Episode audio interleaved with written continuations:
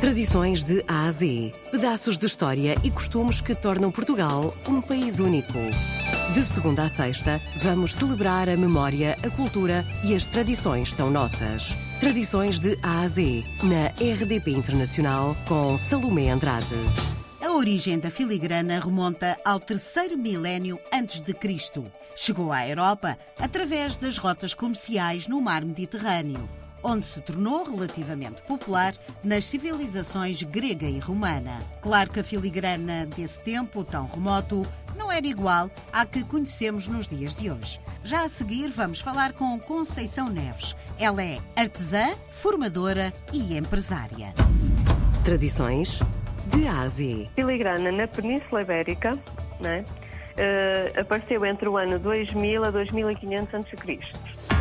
Tradições de A a Z. Antigamente, por aquilo que eu sei e por aquilo que eu cresci a ouvir falar, Uh, a filigrana estava mais localizada aqui na zona de Gondomar. Uh, os dois distritos onde a filigrana é mais, mais prevalece mais é em Gondomar, é no Porto, Sítio Porto e de Distrito Póvoa de Linhoso. E lembro-me que a minha mãe contava, porque estava no tempo da minha mãe, que antigamente haviam os industriais, os ourives, oficinas familiares, eles faziam a parte que era só homens que trabalhavam nas oficinas, e faziam as estruturas, tudo o que nós chamamos de esqueletos e estruturas nas peças.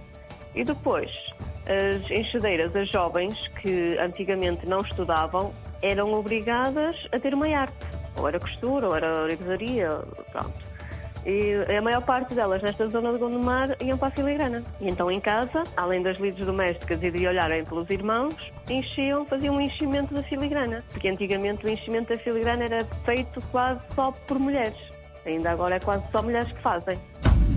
Tradições de Ásia. Eu digo muito, às vezes com brincadeira, digo aos meus alunos que já, já fazia filigrana na barriga da minha mãe, porque hum, sempre lidei com a filigrana. A minha mãe dizia mesmo que trabalhava comigo ao colo. Eu nasci na filigrana, eu cresci com a filigrana e continuo a fazer a filigrana. Até já está no sangue, já faz parte dos meus genes.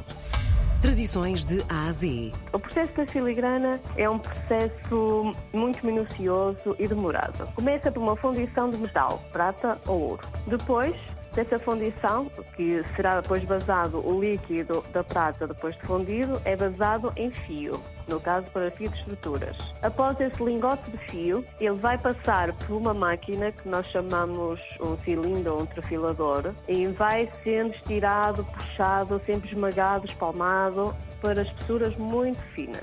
Neste caso, no cilindro, até o último, nós chamamos pertucho. Após passar do cilindro, ainda vamos continuando a puxar ainda mais fino, ou seja, passam por uns rubis ou uma fieira em que continuamos a fazer, eh, a estirar o fio para ele chegar às espessuras quase do nosso cabelo. Uh, após este processo todo de estiragem, ele, como está já muito fino, ele é dobrado em dois e é torcido, sempre para ficar o mais estarinho possível, tipo uma corda. Após essa corda, ele é laminado para ficar com uma parede. Ele por cima fica uma espécie de uma serrilhazinha e de lado fica com uma espécie de uma paredezinha plana. Pronto, isto é o processo do fio da filigrana. Depois temos o processo dos esqueletos ou estruturas das peças. Passa exatamente pela fundição, pela estiragem e desfilagem na máquina no cilindro e depois passa por alguns rubis, mas não tão finos quanto o fio de filigrana.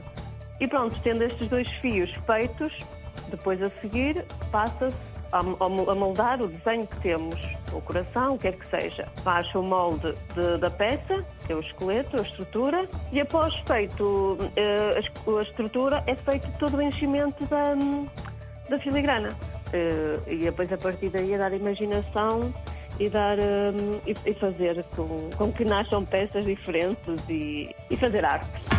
Tradições de Ásia. Tenho uma tiara de noiva no Equador, tenho em França, Alemanha, Itália, Espanha, Luxemburgo, ah, e tenho eh, em Londres e nos Estados Unidos.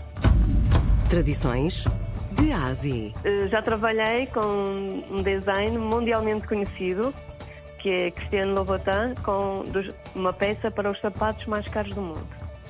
Foi uma encomenda, uma edição limitada, mas que hum, deu muito, muito prazer fazer. Muito, muito, muito. vale a pena continuar a lutar pela arte, vale a pena continuarmos a mostrar o nosso amor pela arte, porque ainda há quem reconheça. E hoje ficamos a conhecer a tradição da filigrana portuguesa com Conceição Neves. Ela é artesã, formadora e empresária.